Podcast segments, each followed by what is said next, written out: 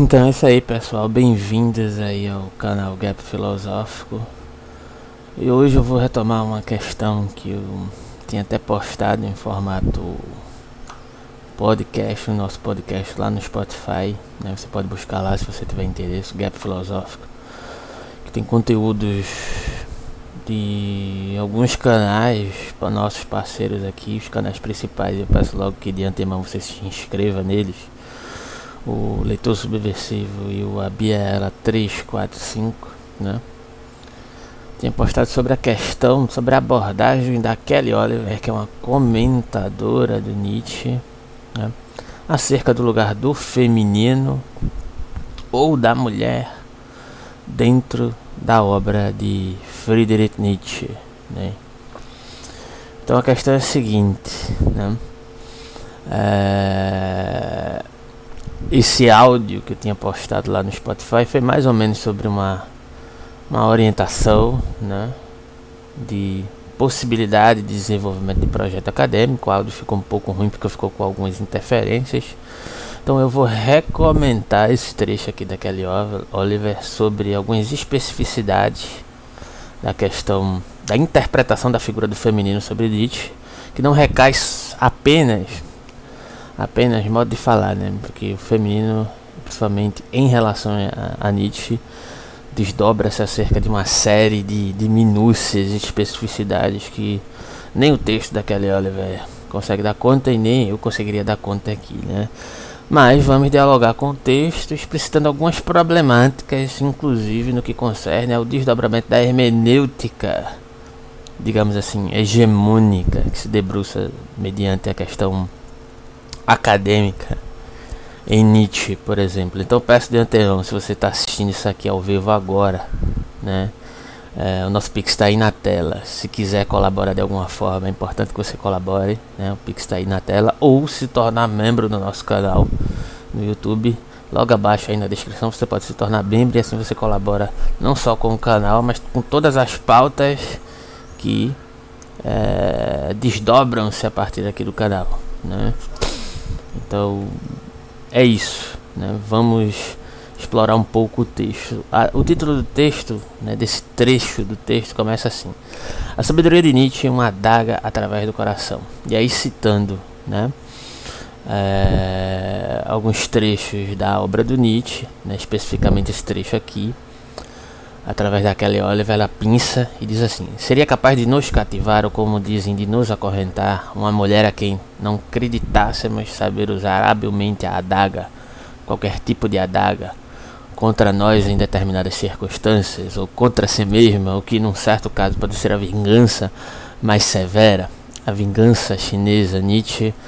H é a ciência. Isso aqui remete, na verdade, um desdobramento, você vai poder observar aqui, acerca, na verdade, de um, um trecho de Assim Falou Zaratustra, na verdade, né, que está na terceira dissertação da genealogia da moral, que é muito discutido e discutível sobre se o Nietzsche está proferindo seus tons de misoginia ou não, né? E é o que, o que ele abre, na verdade, a terceira dissertação da genealogia da moral, né? quando ele diz assim: Descuidados, zombeteiros, violentos, assim nos quer a sabedoria. Ela é uma mulher, ela ama somente um guerreiro. Assim falou Zaratustra. E a partir daí, ele começa a fazer uma série de reflexões sobre os processos críticos das utilizações mistificadas, vou chamar aqui, né, dos ideais ascéticos, né? a partir dessa reflexão. E a Kelly Oliver vai poder explorar isso aqui, a gente vai poder dialogar com o texto dela acerca dessa questão. Então ela diz assim: como Freud, Nietzsche, a sua maneira, abre a discussão sobre a representação do outro e ainda fecha a possibilidade de representar o outro feminino. Ele abre a possibilidade de interpretar de outra forma, mas exclui a mulher do processo de interpretação. E aí ela diz ainda assim: como exemplo, lerei sobre a genealogia da moral como um apelo a um tipo de leitura e escrita que envolve numa interpretação ativa que não seja produto da racionalidade filosófica tradicional.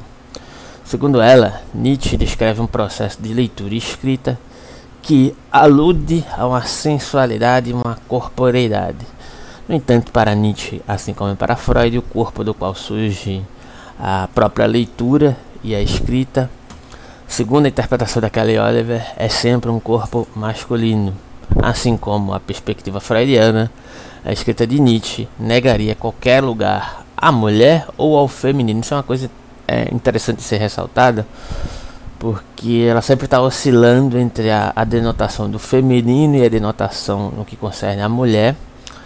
E, e, e ela não parece definir bem essas especificidades né, dentro desse contexto. Né. É uma característica do texto. Né. E aí ela completa, né, exceto como objetos. Como veremos, isto é evidenciado por todas as tentativas segundo ela, necessariamente estranhas, de responder a pergunta: Como mulher, como posso ler o texto de Nietzsche, segundo a Kelly Oliver? Lógico que tem essa questão do feminino e da mulher dentro do contexto de interesse da Kelly Oliver e também no que concerne o meu interesse, mas isso tem um desdobramento hermenêutico interessante também sobre como a leitura sobre o Nietzsche ela é uma leitura contraditoriamente, apesar de que, na verdade, a, a, partir da abordagem que a, que a Kelly Oliver faz aqui no texto, dá para entender sobre essas bases. Eu acho que é uma base extremamente válida para entender porque a leitura no Nietzsche ela é unilateralizada, e era isso que eu ia dizer inicialmente. Né? É, porque a filosofia nietzschiana, apesar de um potencial, como nós cansamos de dizer aqui, né? uma potencialidade enquanto ferramenta, o próprio Foucault faz essa, essa espécie de utilização, inclusive dentro dos seus aspectos de, de, de, uma, de, uma, de uma crítica radical ao seu afastamento aos processos dialéticos demasiadamente, digamos assim, hegelianos, né? porque inevitavelmente o Foucault vai ser influenciado pela sua formação dialética e aí vai entender posteriormente que é o Nietzsche que vai é, digamos assim, criticar um pouco essa perspectiva dialética da negatividade, né, do ressurgimento do desdobramento é, material, social, subjetivo e objetivo, para além dessas modulações demarcadas pela negatividade dialética hegeliana, principalmente dentro da tradição interpretativa francesa, ao qual Foucault passou pela, pela sua formação e inevitavelmente ainda continuou, de certa maneira, mesmo enquanto um,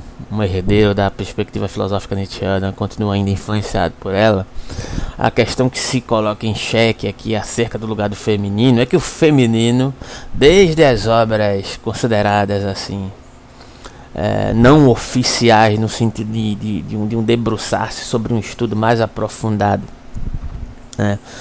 É, nas obras oficiais de Platão, por exemplo, o feminino em alguns momentos parece denotar uma espécie de, de zona de perturbação. Inclusive dentro das próprias obras oficiais de Platão, segundo algumas interpretações, por exemplo, a de Derrida, que é bastante criticado nesse livro, o nome desse livro aqui, na, da Kelly Oliver, é o Womanizing Nietzsche. É algo como, na tradução, analogamente, poderia ser traduzido como Mulherizando Nietzsche, né? Ou interpretando Nietzsche através de um olhar feminino mais aprofundado, né? É, o Derrida também é bastante criticado, porque, o, é, segundo a Kelly Oliver, tá? E ela dialogando com outros pensadores importantes, a Irigaray, inclusive lá no começo do canal, trouxe uma reflexão acerca do feminino e a misoginia, e na verdade os movimentos feministas e esse lugar contraditório na obra do Nietzsche, nessa relação co contraditória que o Nietzsche tinha com o feminino, com os movimentos feministas, da época dele, né? Que tem uma característica assim, hegemonicamente liberal e etc. Como em alguns momentos apresentavam algumas contradições acerca dessa potencialidade de disrupção nietzschiana e algumas e alguns apregoamentos da, da, da filosofia nietzschiana, na verdade, com, com a própria filosofia tradicional que ele vislumbrava combater, apesar disso não ser uma grande novidade, porque o Nietzsche também se valia dos seus adversários, como ele já, já citou em vários trechos de suas obras, né? mas não é essa a questão aqui. A questão aqui é como ah, por muitas vezes em centros acadêmicos muito hegemônicos acerca da, da, da pesquisa em Nietzsche, né? E você pode é, inferir que centros são esses. A interpretação nietzschiana ou o lugar da perspectiva do feminino em acerca do, do, do da pesquisa nietzschiana ela é muito digamos assim determinado por uma visão unilateralizada e por muitas vezes uma, um, uma, um negligenciamento né, de, um, de um esmiuçar mais profundo sobre isso. Né? E eu acho que a Kelly Oliver apresenta algumas questões interessantíssimas sobre o Nietzsche, sobre o porquê dessa unilateralidade da, da, da, a, da metodologia, entre aspas, hermenêutica sobre a obra do Nietzsche e por e ele apresenta alguns comentadores interessantes, alguns comentadores respeitados e de, de, dialoga com eles acerca dessa questão, né? E aí ela vai citar justamente a questão do terceiro, o que abre o terceiro ensaio, né, e sobre a genealogia da moral com o aforismo de Assim Falou Zaratustra, que eu disse aqui no início, né? Despreocupado, zombeteiro, violento, assim, a sabedoria nos quer. Ela é uma mulher e ama sempre apenas um guerreiro. E, ela se pergunta: qual é a relação entre o guerreiro de Nietzsche, a mulher e a sabedoria? Provocativamente, Nietzsche sugere que este aforismo faz parte de uma lição de leitura. Não podemos aprender, entretanto, a lição de Nietzsche na leitura, ao menos que exploremos a relação entre guerreiro e a mulher e a sabedoria. Isso aqui é muito interessante, né? Isso aqui é muito pouco explorado dessa maneira, né? Eu acho que, a, pelo menos até onde a minha a minha acurácia alcançou, acho que a primeira pessoa que faz isso de maneira a deslocar realmente, é fazer o próprio Nietzsche sangrar, né? Como disseram alguns pesquisadores de Nietzsche, não sei se foi Foucault, Deleuze, algum deles. É preciso fazer o texto gemer, né? É, é, é preciso, digamos assim, se apropriar do autor. Né? Então, prosseguindo, né? É, ele diz assim, ela diz assim, no prefácio de Sobre a Genealogia da Moral, Nietzsche afirma que o terceiro ensaio é uma interpretação do aforismo de Zaratustra, a conexão entre o terceiro ensaio e o próprio aforismo, entretanto, está longe de ser óbvia. No prefácio, Nietzsche sugere que está nos dando uma lição sobre a leitura como arte. Leitura como arte interpreto eu que é como esse processo dissolutivo material imanente entre inflação e declínio, né, que inclusive fez parte da minha apresentação não coloco sobre Sartre que está disponível aí no canal, né? é, que explora um pouco né, de um diálogo acerca do ato de musicar, especificamente em questão do instrumento piano, que tanto Sartre como Nietzsche comungavam, e a relação de ambos, mais especificamente, na verdade, a relação de Nietzsche com Wagner, e como Sartre satiriza essa questão, e como o lugar da música está circunscrito nesse processo de subjetivação e objetivação, sempre centrado dentro das delimitações epocais, no qual aquela figura se circunscreve. Aí Hegel se faz presente mais uma vez, né, inevitavelmente. Né. Então, ela diz assim: como sempre, Nietzsche, e aí a arte estaria para para contexto dentro dessa espécie de dissolução, apesar de Nietzsche utilizar esse termo dissolução como algo é, desvirtuado como algo de menor valor. Dissolução para mim é uma espécie de. Utilizo aqui no sentido de reelaboração, né, de desconstrução e recolocação. Né. Então, ela diz e prossegue: Como sempre, Nietzsche deixa seu leitor aprender a lição da maneira mais difícil, ocupando o lugar do guerreiro ao violentar o texto e a fim de criar alguma conexão entre o próprio aforismo e o aparente tema do terceiro ensaio que trabalha a questão dos ideais ascéticos. O título do terceiro ensaio, que é Qual é o significado dos ideais ascéticos? Uma pergunta que Nietzsche faz repetidamente ao longo do ensaio, né? E segundo ela, ele não repete a pergunta para enfatizar alguma característica particular do ideal ascético. Ao invés disso, ele repete a pergunta para enfatizar um estilo particular de leitura o processo genealógico que diagnosticaria o significado de vários sintomas culturais. O terceiro ensaio trataria, na verdade, tanto do significado é, de, de, de, de, ideais ascéticos, né, quanto segundo a Kelly Oliver, serviria como um pretexto para uma espécie de performance da leitura como interpretação, da leitura como arte. É algo análogo que eu já tenho acabado de dizer aqui, né? Então, nesse sentido, o Nietzsche não estaria apenas lendo o significado dos desdobramentos dos ideais ascéticos, Nesse sentido, ele também estaria lendo o significado do próprio aforismo de Zaratustra, seus desdobramentos e a sua análise do significado dos ideais ascéticos, que se apresentaria como uma interpretação, uma exegese do aforismo de Zaratustra. Né? Mais do que isso, ele estaria lendo o sentido do próprio sentido, ou seja, o que significa perguntar sobre o sentido de, do ideal ascético, o que significa fazer genealogia. E aqui um parênteses né, que eu abro para comentar essa questão porque eu acho que é importante.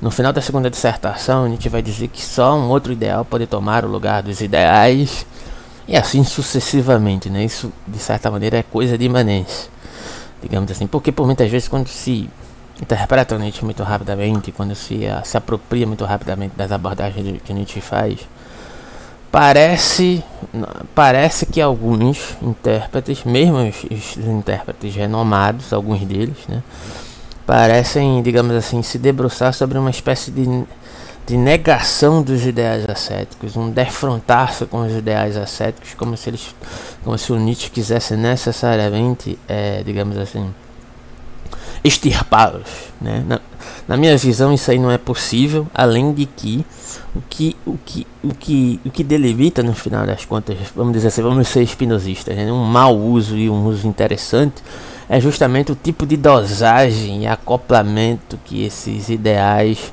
podem, é, é, podem estar ou presentes ou podem se relacionar ou podem é, ser delimitados ou, ou, ou, podem ser acoplados ou, ou como eles podem ser reelaborados e aquele aqui ser aqui a que posicionamento eles estariam a serviço em sentido amplo, né?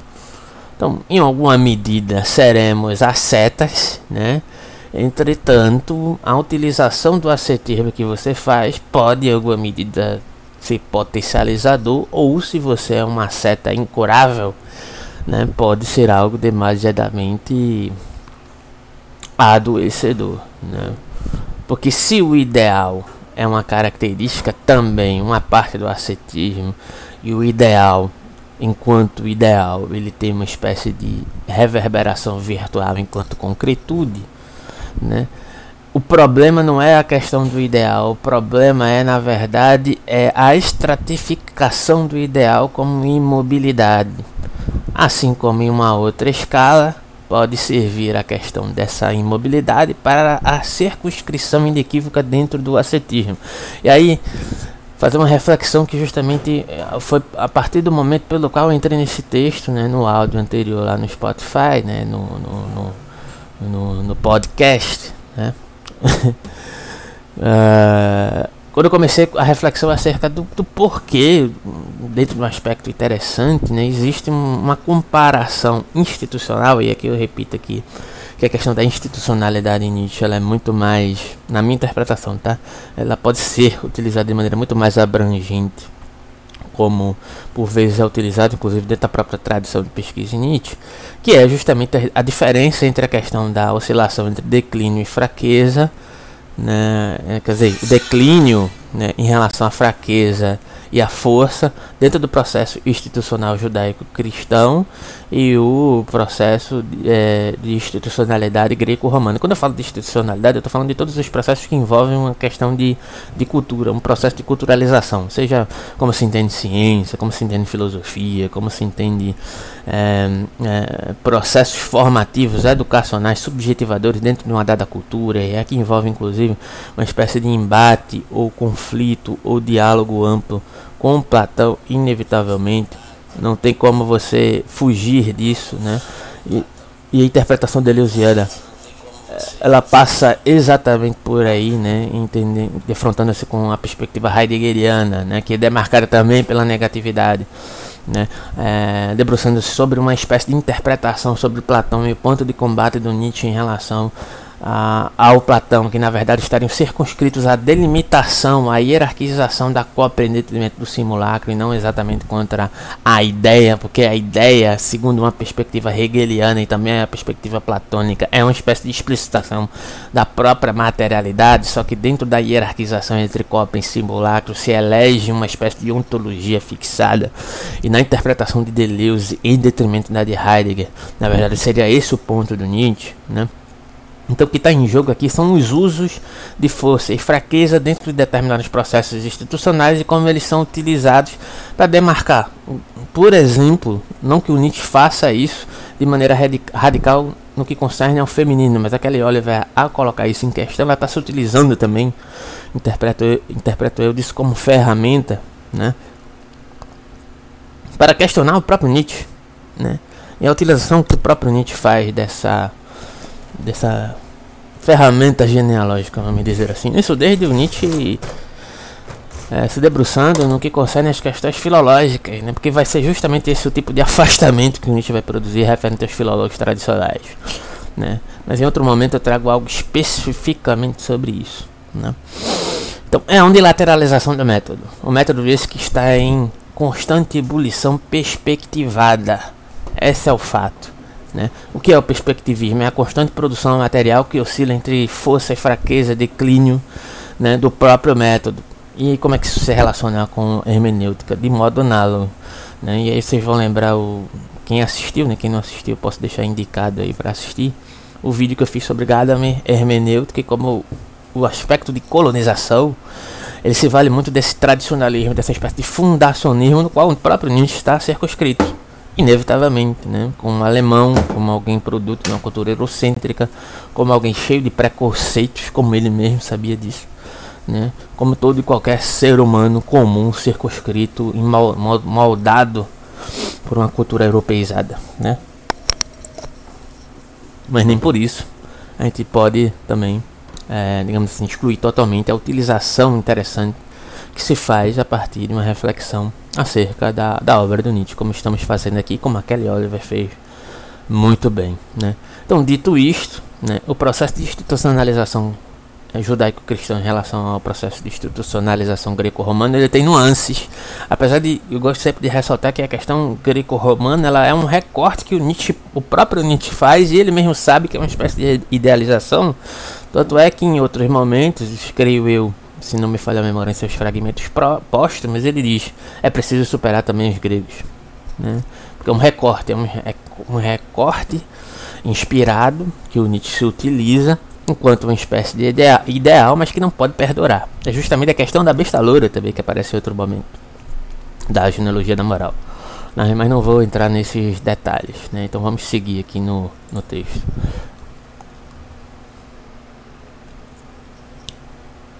Então, o desdobramento do sentido que o Nietzsche busca, segundo aquele Oliver, é uma espécie de performance da dinâmica de leitura. O que significa? pergunta Nietzsche. Pois este fato deve ser interpretado em si mesmo, ele simplesmente permanece ali. Estúpido por toda a eternidade, como toda coisa em si, referência a Kant, né? A incognoscibilidade da coisa em si, né? Para responder à pergunta o que significa, temos que interpretar. No entanto, a pergunta o que significa é o parafuso sobre o qual gira o próprio ideal ascético. Levando em consideração todas as questões que falei agora há pouco, né, sobre a modulação dos ideais em detrimento da questão do ideal ascético como intensificação desse processo. E o ideal ascético exige que a vida e o sofrimento tenham sentido. Qual é o significado? É a questão ascética por excelência. Nietzsche vira o ideal ascético sobre si mesmo para perguntar qual é o significado dos ideais ascéticos.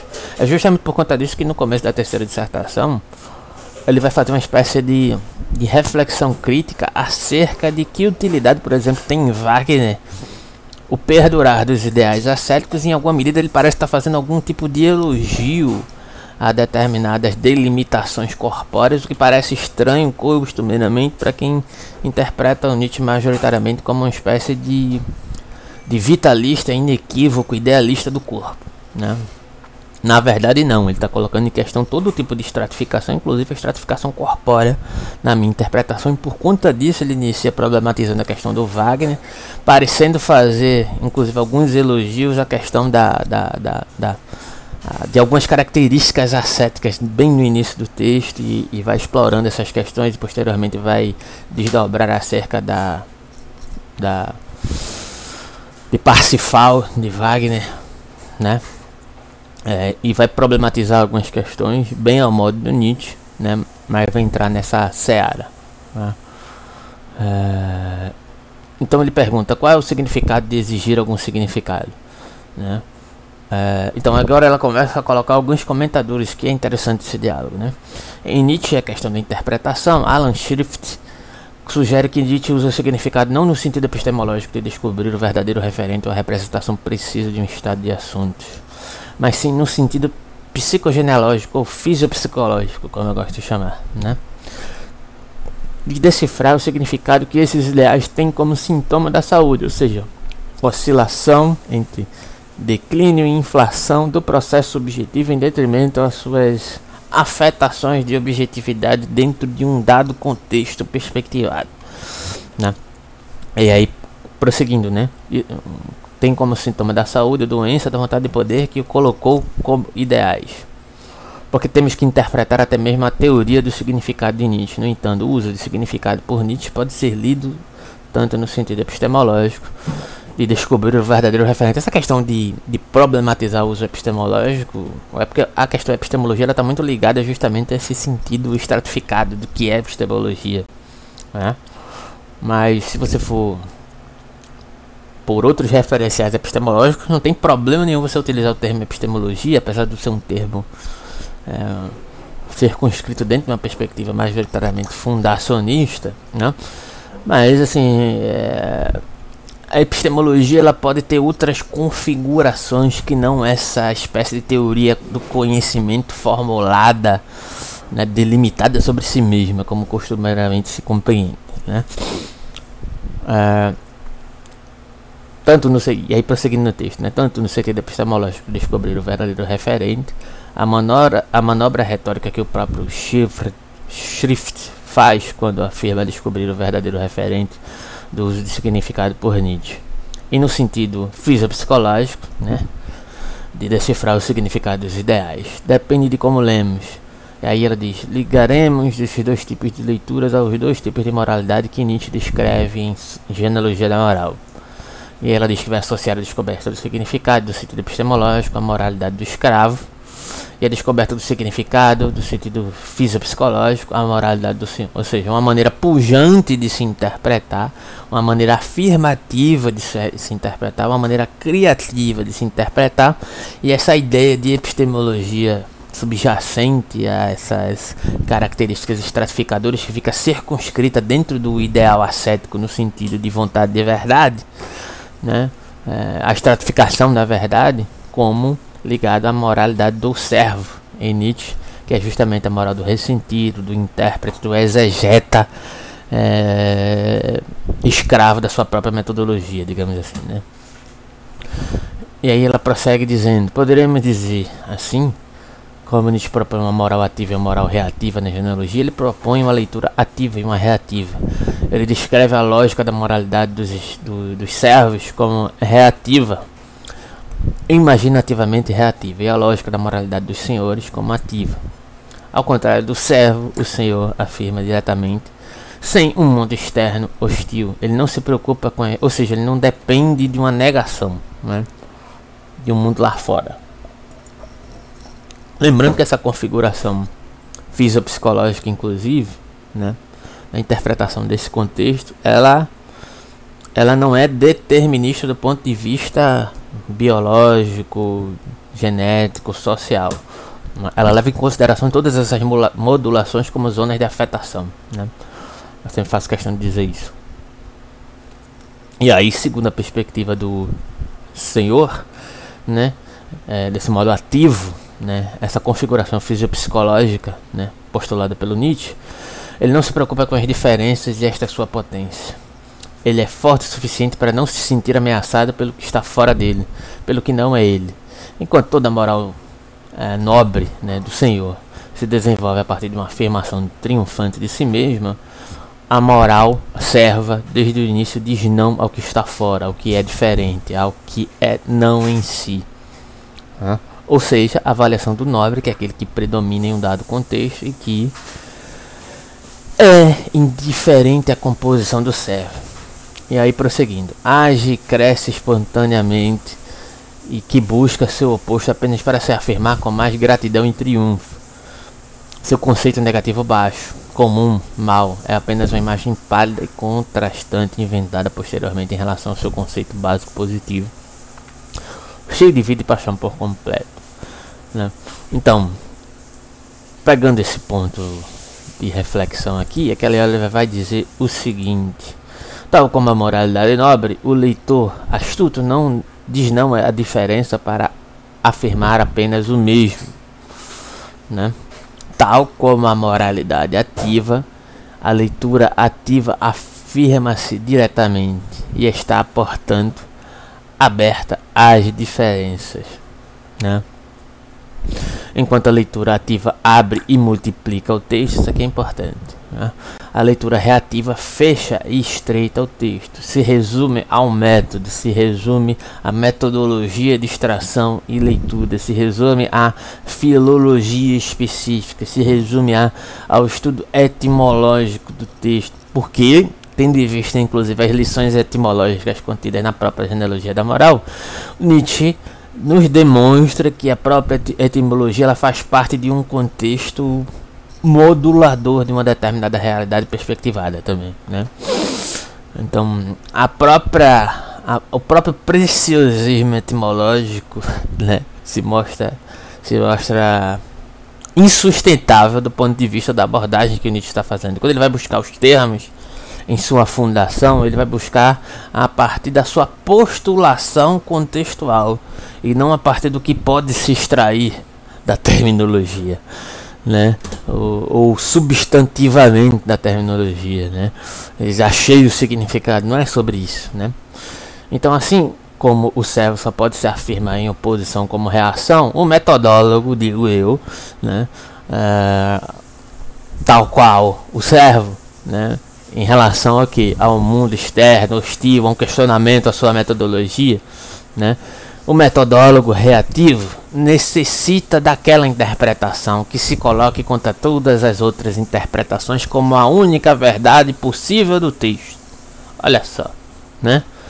Então, esta leitura é uma espécie de reação ao que o leitor considera ser o significado transcendente do texto, seu verdadeiro referente. Então, ressaltar uma questão, não adianta falar de imanência, de leitura corpo a corpo com o texto, né, de leitura rigorosa do texto, que quando você produz esse tipo de postura análoga ao que está sendo descrito pela nossa cara pesquisadora Kelly Oliver, né, você está implicando uma leitura transcendente ao texto. Ponto. Mas não para por aí. Há um questionamento acerca da própria elaboração do Nietzsche, que a gente vai chegar lá, né? A, partir dessa própria proposta do Nietzsche, porque seria muito simples fazer isso também, né? Então o leitor reativo pode reivindicar a autoridade apenas para sua interpretação, como alguns acadêmicos fazem. Né? A interpretação ascética é uma leitura reativa no seu limite. Essa, essa questão da, da delineação limítrofe, vou chamar aqui, né, textual do, do ideal ascético comercial de, de ruim, mas utilizável ao mesmo tempo, é, é uma das leituras interessantes que podem ser feitas, inclusive, a partir da própria genealogia da moral, da terceira dissertação. Né? O ideal ascético tem um objetivo. Este objetivo é tão universal que todos os outros interesses da existência humana parecem, perecem, na verdade, quando comparados com ele. Mesquinhos e estreitos, interpreta épocas, nações e homens inexoravelmente em vista deste único objetivo. Isso me lembra até uma questão de que num, num grupo de estudos foi citada essa questão, é necessário um pouco de ascetismo para se tornar um acadêmico, né? um ascetismo utilizado nesse, nesses termos aqui. Não permite nenhuma outra interpretação, nenhum outro objetivo, rejeita, nega, afirma e sanciona apenas do ponto de vista da sua interpretação. Né? Não se submete a nenhum poder. Né? Afetivamente, acredita na sua própria predominância sobre qualquer outro poder. Acredita que não existe nenhum poder na Terra que não tenha primeiro de receber um significado, uma interpretação, um direito de existir, uma espécie de validação, né? É a questão da interpretação que Deleuze, na verdade, para mim é um dos intérpretes que faz essa leitura é, da questão da interpretação, de não interprete, experimente agenciamentos de uma maneira perspicaz e sutil que me parece poucos conseguem, digamos assim, acessar é, intuitivamente e se inserir dentro dessa desse tipo de abordagem. Né? Então, e aí Kelly Oliver prossegue dizendo o seguinte, né? Se aplicarmos a análise da interpretação ascética de Nietzsche a leitura de textos, bem como a leitura de épocas, nações e homens, então obteremos uma descrição de algo como uma espécie de visão ingênua da leitura, como o exercício de olhar através das palavras para seus significados, como costumeiramente continua se fazendo na academia. Né? Apesar de toda os aspectos supostamente rebuscados. Né? O que por enquanto eu chamarei de simples leitura em oposição à interpretação isto é, descobrir o significado do sentido epistemológico de procurar o referente verdadeiro. Mas o aforismo não é compreendido quando é simplesmente li lido desta forma. É uma, le uma leitura reativa ou passiva. Então, o método de genealógico seria uma alternativa a essa espécie de leitura reativa, pois combinaria interpretação, diagnóstico, né? Ou seja, em outras palavras, seria descobrir o significado do sentido psicológico genealógico descrito por Schrift. A genealogia não apenas interpreta o significado do texto, ou seja, não se debruça apenas sobre a utilização majoritária dos ideais ascéticos, mas também diagnosticaria o que Jane Gallop chama, em outro contexto, de efeitos sintomáticos produzidos pela presunção de que o texto está no mesmo lugar onde o significado e o conhecimento do significado residem ou seja, no seu contexto de produtividade. Né? Nesse sentido, a leitura ativa distingue-se da leitura reativa na medida em que envolve um reconhecimento do investimento que o leitor faz do significado do texto e diagnostica os sintomas desse investimento. Ou seja, o ato de interpretar, aqui se a gente pode ainda utilizar essa palavra, ele é um, um ato dinâmico, afetivo, construtivo. Né? A leitura reativa, por outro lado, pressupõe que as palavras são janelas transparentes para o significado do texto ou autor. É... Prosseguindo, né? Em um de seus textos, Nietzsche descreve a arte de ler bem como uma arte que não faz nada com tanta facilidade. Ensina, entre aspas, a ler bem, isto é, a ler devagar, profundamente, olhando cautelosamente para frente e para trás, com reservas, com as portas abertas, com olhos e dedos delicados. A, a genealogia é uma forma de leitura que se abre para o outro de um texto. Né? E aqui um, um, certo elogio, apesar da, da paulada que vai vir em seguida, e com razão, né? É, referente à postura do Nietzsche, que também excluiria o lugar desse outro, né? No entanto, dentro da genealogia de Nietzsche, esse outro não pode ser feminino. E aí nem demorou muito, né? Existe um outro, mas é um outro circunscrito sobre a égide, segundo as justificativas que ela vai apresentar aqui, né? Estratificado dentro de uma zona de variação circunscrita no processo da masculinidade. Então, segundo a Kelly Oliver, na configuração de Nietzsche sobre a genealogia da moral, é impossível colocar a questão da leitura sem fazer a pergunta. A pergunta de Freud, inclusive. O que a mulher quer? A lição de Nietzsche sobre a leitura artística é uma exegese da resposta à pergunta: o que a mulher quer? O que a mulher quer? Né? E responde: ela quer um guerreiro. Né? A relação entre a questão da leitura e a questão da mulher, porém, aponta para a impossibilidade de ambas para Nietzsche. Não podemos responder à questão da leitura como lemos sem responder à pergunta o que a mulher quer.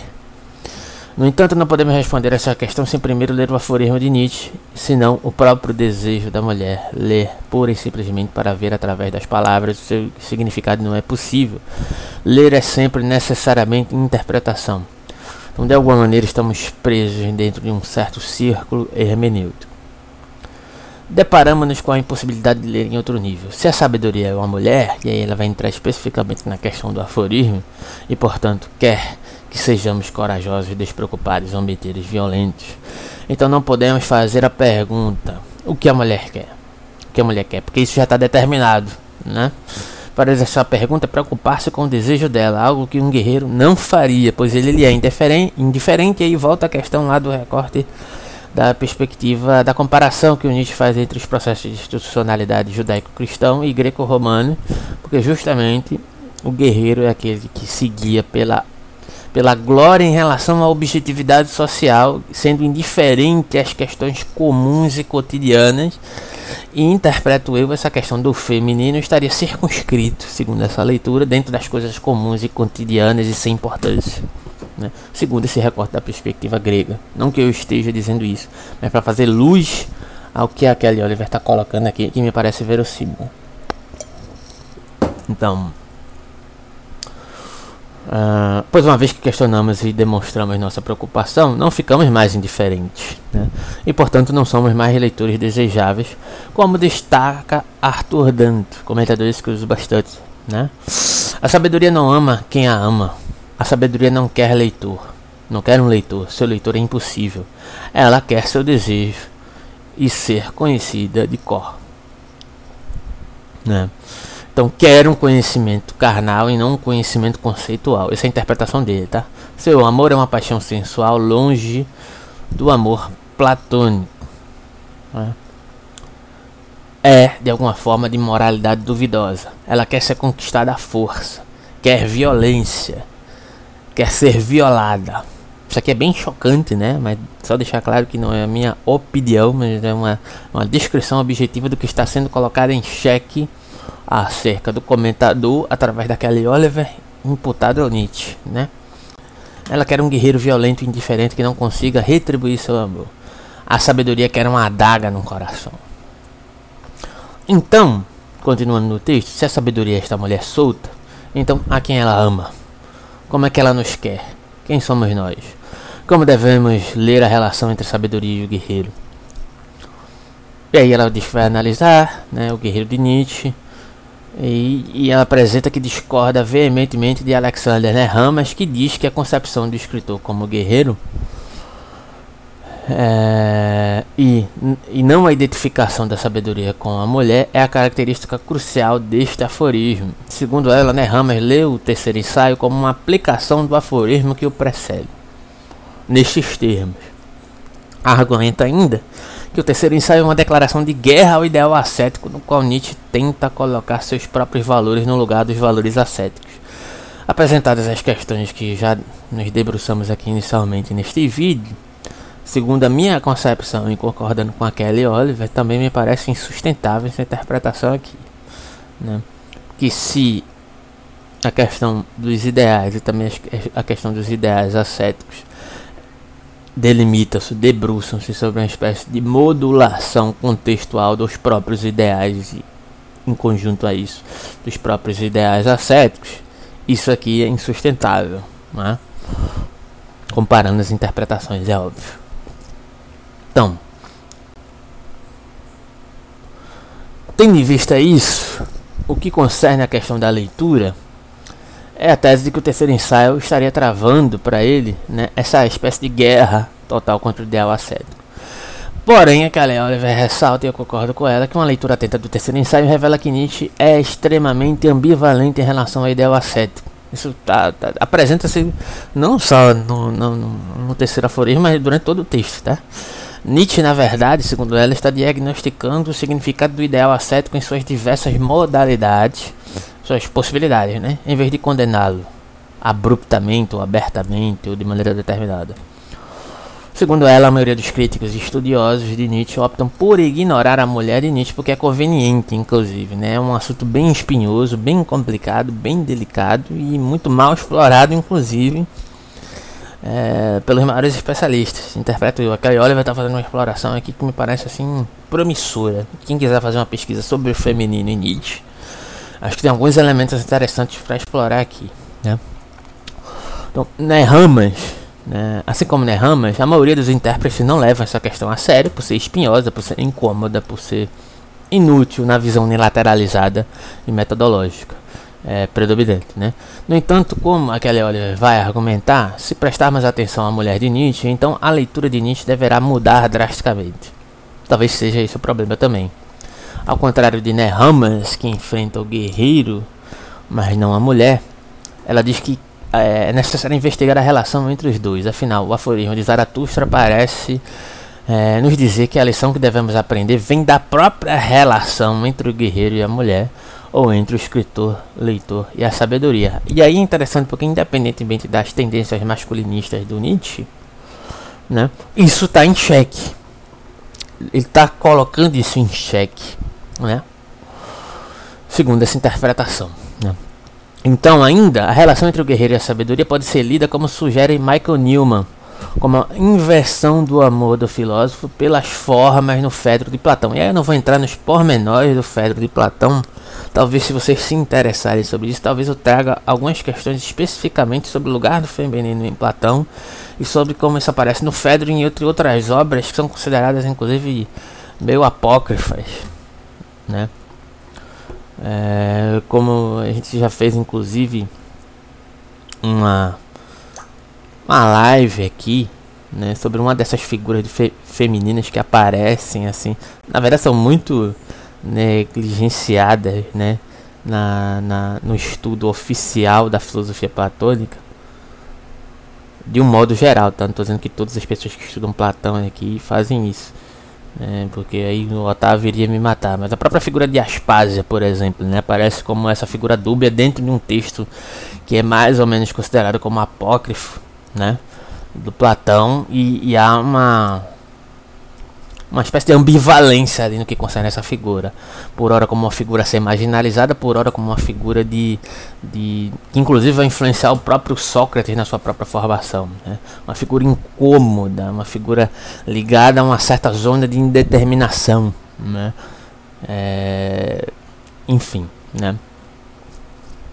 A gente fez uma live sobre essa figura aqui, a gente não entrou muito nas questões filosóficas dessa questão, porque eram antropólogas, elas estavam mais preocupadas com os indícios antropológicos, segundo um método antropológico, do que com as questões filosóficas. Eu até tinha preparado, preparei um texto, na verdade tem um texto no blog sobre alguns elementos dessa questão, né? a partir dessa figura e a partir dessa de como esse lugar do feminino, a partir da figura de Aspásia, entre outras figuras em Platão, podem suscitar o lugar dessa reflexão, inclusive em relação a essa questão do Nietzsche. Porque, como eu disse anteriormente, há implicações do Nietzsche, inevitavelmente, de repetição com o processo tradicional da filosofia. Né? Inevitavelmente. É... Então, tendo em vista isso, para Nietzsche, como Platão, o amor é o meio, né? o amor enquanto podemos entender aqui como essa delimitação horizontal da objetividade enquanto eros, seria uma espécie de meio para a alma nobre ou aristocrática. Entretanto, Nietzsche inverte as noções platônicas de nobre e vil. Para Nietzsche, uma elevação à nobreza não é uma elevação às formas transcendentes, e aí entra aquela questão que disse anteriormente sobre a sobre a interpretação do Deleuze em detrimento da do Heidegger sobre a questão platônica, que na verdade o combate do Nietzsche seria contra a hierarquização entre copo e simulacro, é, como dependente das formas. Né? E aí, prosseguindo no texto, que traga consigo o autoconhecimento e um afastamento da sensualidade. Em vez disso, para ele, uma elevação à nobreza é uma elevação tendencial à sublimação corpórea sexual que traz consigo a zombaria de si e um afastamento dos ideais ascéticos em certa medida, inclusive ele problematiza isso na, na própria terceira dissertação. Então a caracterização de Platão da ascensão à nobreza é tão sangrenta e violenta quanto a de Nietzsche. No Fedro, Platão pinta um quadro sangrento da autoviolência necessária para superar a baixeza do eu corpóreo e alcançar o nível de nobreza da alma. O corcel negro desenfreado, que representa a sensualidade da metáfora de Platão, deve ser espancado violentamente, como se fosse é, até a morte, para que a alma pudesse superar suas paixões vis, ou seja, pelo corpo. O interessante, segundo Kelly Oliver, na metáfora de Platão, é que os métodos que poderíamos associar às paixões corpóreas e à violência física, estariam ligados e associados inexoravelmente ao intelecto e à razão. Ou, seja, a figura do cocheiro, né, a razão, usa a violência corpórea contra o corcel negro, ou seja, a paixão corporal, enquanto na metáfora platônica, os métodos de violência física associados à luxúria corpórea se voltam contra a paixão corporal. No aspecto genealógico de Nietzsche, os métodos de argumentação e escárnio associados ao intelecto e à razão se voltam, na verdade, contra a razão. Na, na genealogia, na verdade, o corcel branco recebe o chicote. Além do paralelo no texto aqui, né, que como eu disse, eu só ia pincelar essas questões, não vai ser o específico aqui, porque está presente no texto aqui sendo citado pela Kelly Oliver. Posteriormente, se possível, aprofunda essa questão aqui. Além do paralelo entre a genealogia e o Fedro de Platão, o Eros Nietzscheano, como dito anteriormente, pode ser lido contra o Eros socrático, ou seja, uma maneira de estratificação da concepção do Eros, né, como conflito institucional, tendo em vista justamente aquele conflito lá, um elogio que Nietzsche faz de um determinado recorte grego em detrimento de Sócrates, que na, na visão dele era um ressentido né, contra a institucionalidade, institucionalidade hegemônica. Né, e conseguiu com sucesso subverter toda uma cultura, né, segundo Nietzsche. É, conforme este último articulado no banquete. E aí mais uma obra de Platão. Né? No banquete, Sócrates afirma ter aprendido com uma mulher. E aí mais uma, uma nuance dessa questão, análoga à questão de Aspásia que trouxe aqui outrora. Diotima, que Eros é o intermediário entre a ignorância e a sabedoria, entre o mortal e o imortal, o humano e o divino. No aforismo nietzscheano, o amor é um intermediário entre a sabedoria e o guerreiro. Né? É, o amor da sabedoria os une, mesmo que de uma maneira belicosa, estratificada, masculinizada e etc. Nietzsche não inverte a, a, a, não apenas inverte o sensual e o transcendente em seu relacionamento através da modulação de Eros, mas também inverte as posições de amante e amado. Tanto no discurso de Fedro quanto no de Sócrates, no banquete, o amante usa sua sabedoria para conquistar tanto sua própria luxúria quanto sua amada relutante. Nietzsche, por outro lado, coloca o guerreiro na posição passiva, segundo essa interpretação, tá? A sabedoria ou a mulher é a amante e o guerreiro é o amado conquistado.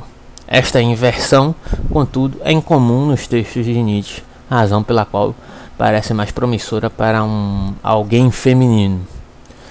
E aí ela cita: Lembremos do prefácio de Para Além do Bem e Mal, onde Nietzsche nos pede para supor que a verdade é uma mulher procurada pelos filósofos dogmáticos.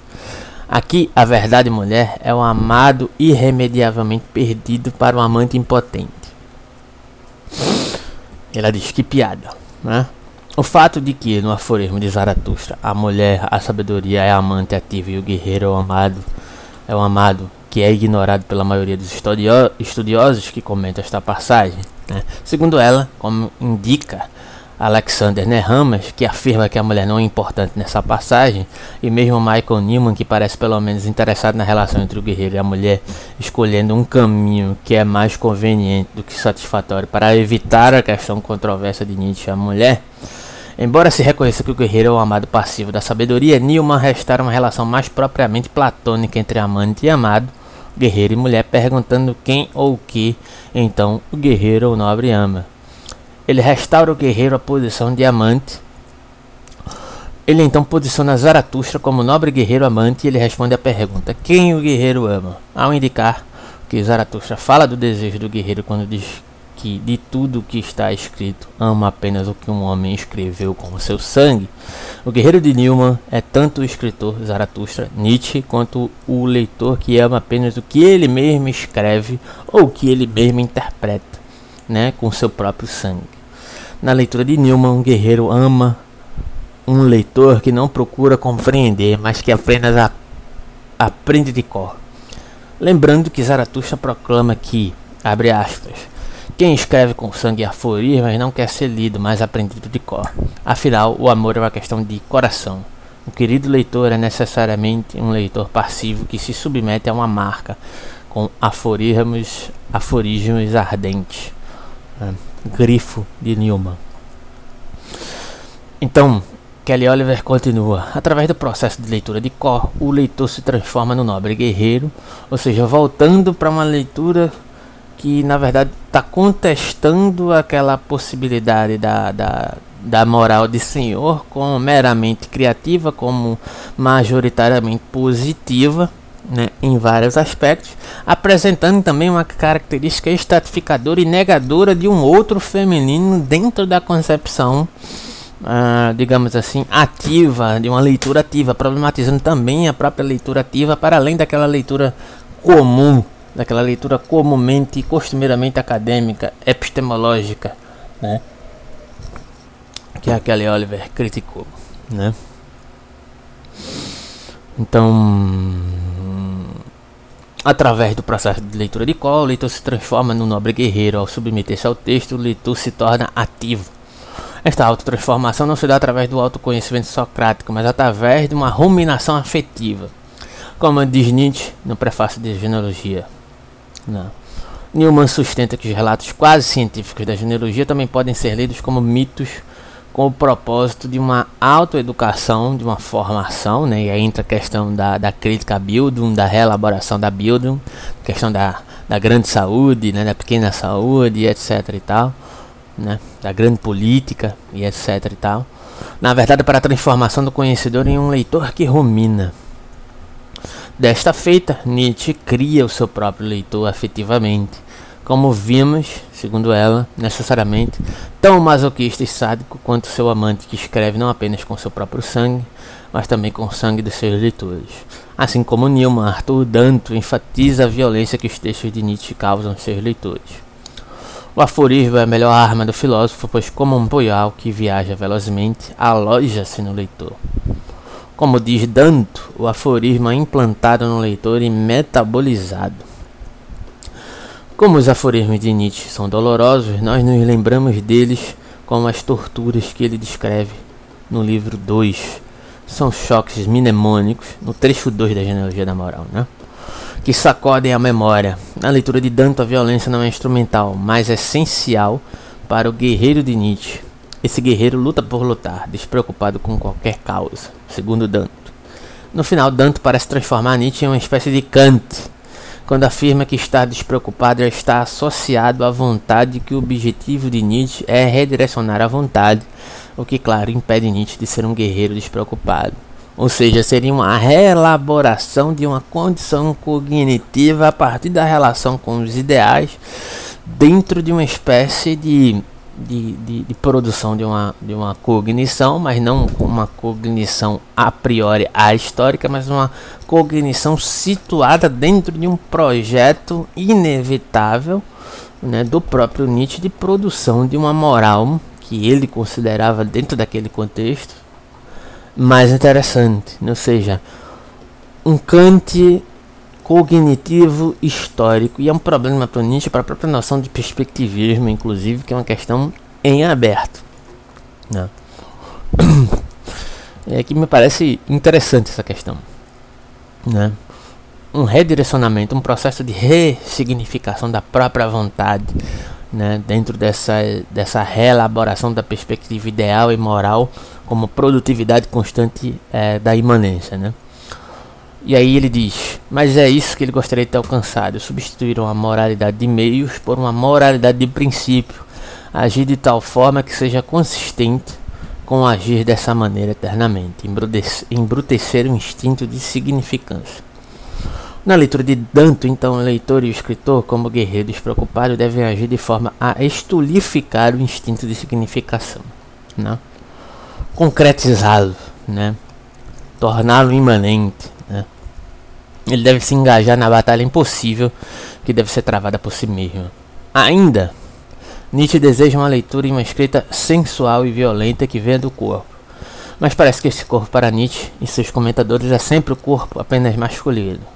O que acontece, porém, quando ao contrário de Danton, Newman e Nehammer, desviamos a nossa atenção do guerreiro para a mulher.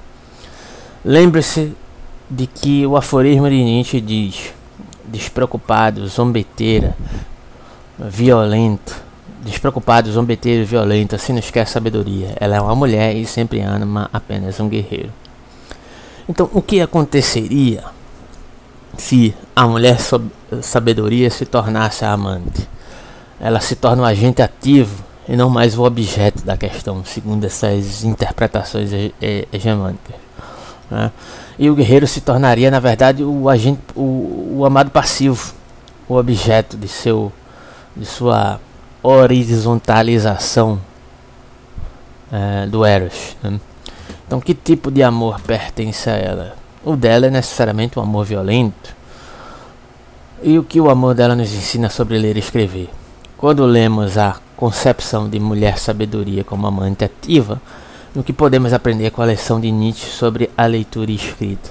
Além disso, o que acontece quando a leitura de Nietzsche é uma mulher? O que acontece quando uma mulher assume o lugar do guerreiro que busca favores com sabedoria? Não parece que Nietzsche imagine que a amada da sabedoria, esta guerreira que escreve e lê com sangue, possa ser, por exemplo, uma Atena. Certamente a leitura de Nietzsche deve rir ou se sentirá magoada por seus textos. Talvez como Irigaray, grande pesquisadora, é, Nietzsche, entre outros campos, ela não possa deixar de zombar de Nietzsche por seu medo do corpo, do próprio corpo e também do dela. E certamente imagens de uma mulher lendo e escrevendo com seu sangue trarão consigo interpretações muito diferentes do processo de ler e escrever. O que significaria para uma mulher escrever e ler com seu sangue. Em, em Marine Lover of Friedrich Nietzsche, livro de Irigaray, é, ela lamenta que Nietzsche ignore o sangue da mulher e diz: faltava algo vermelho, um toque de sangue e vísceras para reavivar a vontade e restaurar sua força. Irigaray, na verdade, sugere que Nietzsche esquece o sangue de vida, o sangue materno, que ainda faz uma mancha, uma mancha gigante. Né? Ninguém deve notar a abertura para o palco da mesmice, o que não é mais possível sem a supressão de todo o corpo. Embora Nietzsche defenda a escrita e a leitura como derramamento de sangue do guerreiro viril, ele esquece o sangue das mulheres que flui para uma nova vida sem a faca, sem a automutilação ou mutilação de outros. Talvez a interpretação possa ser corporal e fecunda sem ser também violenta. A imagem de uma mulher lendo e escrevendo com sangue promete uma criatividade que não é nem sádica nem masoquista, que não exige violência contra o leitor, nem autoviolência. E aqui o que ela sugere é que a questão da, do feminino e da maternidade, da possibilidade criativa do corpo da mulher, ela está delimitada numa espécie de horizontalização de um eros que não alude à necessidade da violência, que faz parte da noção de vontade e potência é, Nietzscheana né, que é uma das suas características, não suas, não uma determinação, né, mas que já foi questionada justamente por esse lugar da, digamos assim, dos processos institucionais civilizatórios que necessariamente estariam implicados majoritariamente em processos de violência. E aí uma autora, uma antropóloga que eu gosto de citar bastante, é a Maria Gimbutas, que mostra que elementos, inclusive, que antecedem a escrita há processos civilizatórios que não eram é, modulados ou travados ou produzidos sobre determinadas questões inequívocas de, de, de, relações violentas, o que coloca em xeque justamente esse processo análogo que está sendo levantado pela Kelly Clarkson através da Eligaray. Né? Então, Kelly Clarkson argumenta ainda dizendo o seguinte: Kelly, Kelly Oliver, perdão. Kelly, Kelly Clarkson não, Kelly Oliver. Uh, Irigaray indica que os textos de Nietzsche sempre promovem a mesmice, ou seja, uma unilateralização masculinista promovida pela determinação da violência. Né? Mesmo quando cantam louvores à diferença, porque a diferença nietzscheana, em alguma medida, é sempre apenas a diferença definida pelo mesmo masculino, né? ou que ela chama de outro do mesmo, em vez de outro, né? de, de, enquanto uma abertura possível. Né? Outra maneira de dizer isso pode ser que as noções de moralidade ativa e leitura ativa de Nietzsche são sempre meras reações à moralidade reativa e à leitura reativa, ou seja, invertendo a questão, né?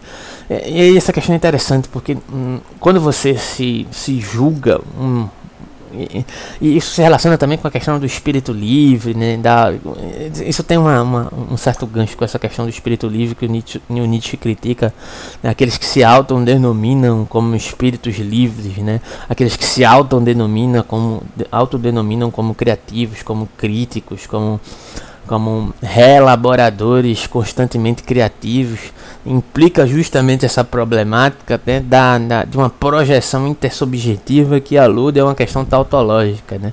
O que é algo de valor? Né? Aquilo que eu mesmo projeto, ou seja, é a recíproca, no final das contas, da problematização da unilateralidade da concepção ativa enquanto metodologia que pode recair também sobre esse tipo de, de crítica meramente opositiva, ou seja, se eu me, me, me apreendo como uma oposição a um certo tipo de leitura hegemonizada, mesmo na academia, mediante uma postura que se pretende também unilateralizada, né, eu recaio na minha própria armadilha de contestação como dependência né, daquela concepção crítica. Isso, inclusive, vai influenciar, creio eu, algumas concepções críticas da, da, da, da própria institucionalidade nos movimentos situacionistas, inclusive.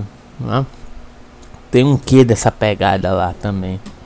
Né? Quando vai se tentar reelaborar uma outra crítica ao sistema capitalista, que não seja aquela dependência de um processo institucional dependente da, da, da, da daquilo que, que se está criticando também, por exemplo. Né? Uh, e aí a crítica se torna abstrata, se torna vazia, ela não produz nada, digamos assim. Né?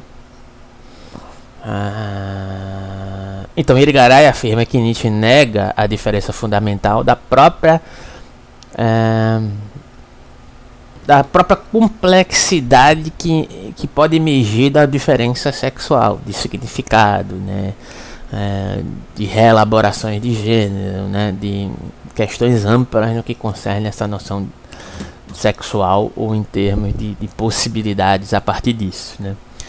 Segundo Irigaray, ele ignora a diferença da mulher. Em particular, os textos de Nietzsche negam o corpo materno do qual nascem todos os seres humanos e para encobrir esse assassinato do corpo materno, para enxugar o sangue e lavar a mancha, ele, em alguma medida, termina negando totalmente o corpo. O corpo nos lembra sempre aquele primeiro corpo, o corpo materno que nos sustentou. Recorda-nos o sangue materno do qual nascemos. Para Irigaray, imaginar o sangue de uma mulher é imaginar a diferença.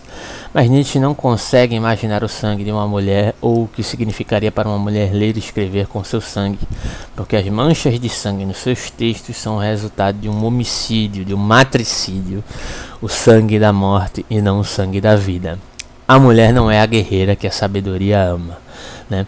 Então, finalizando aqui, assim, embora Nietzsche propõe uma forma de ler e escrever que se abre para o seu outro, uma leitura de uma escrita a partir do corpo, este corpo é sempre um corpo masculino e torna-se claro ao tentar colocar a mulher na posição de sujeito como leitor e escritora no discurso de Nietzsche, que nesse lugar há um deslocamento, como Freud e Nietzsche faz da mulher e do feminino um objeto para um sujeito masculino.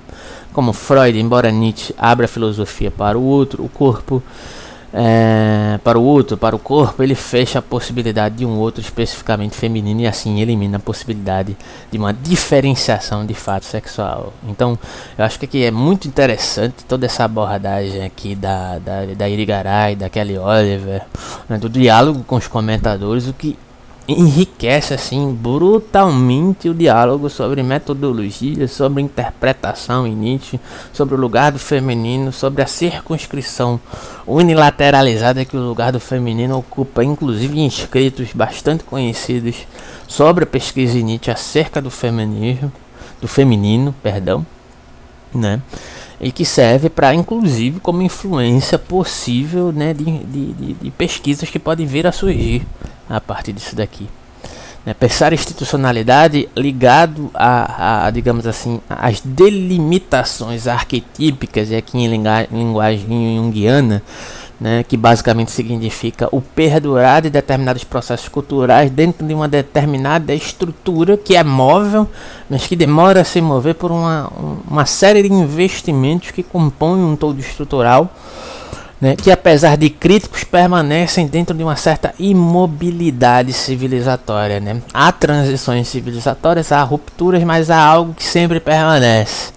Né? Há algo que sempre é mantido. E o Nietzsche parece, de acordo com essas críticas, é, também está apesar de, de ser um, um, um, pensador inevitavelmente com todos os seus problemas fundamental para esse diálogo, senão não estaria no centro desse diálogo com essas mulheres, né? Mas colabora inclusive para pensarmos para além das suas determinações e limitações epocais e, e, e suas preconcepções, né? Então fica a dica aqui, texto muito interessante. Quem se interessar, é, eu coloco essa esse trecho. Eu vou colocar esse texto posteriormente traduzido no blog, né, porque esse texto ele não tem é, em português. Né, isso aqui foi uma, uma espécie de engendração que eu fiz. Então, então coloco no blog do canal. Eu peço que vocês se inscrevam aí no canal, considerem se tornar membros do canal. Né, o apoio de vocês é fundamental para esse tipo de trabalho independente. O nosso Pix está aqui ó, na tela. Se você puder ajudar e colaborar de alguma forma, é muito importante que você faça isso né? Desde já, eu peço que você se inscreva, né? No canal Abiayala 345, no canal Leitor Subversivo. Se inscreva aqui no canal e compartilhe muito essa live. Deixe a sua opinião e considere adentrar nos nossos grupos de estudos que vão estar disponibilizados aí no, no link do Linktree. Na descrição desse vídeo você pode dialogar e participar dos nossos grupos de estudos né, que estão retornando aos poucos. Né, é, no WhatsApp, no Telegram, entre outros. Tá bom? Então é isso. Agradeço bastante e até o próximo vídeo.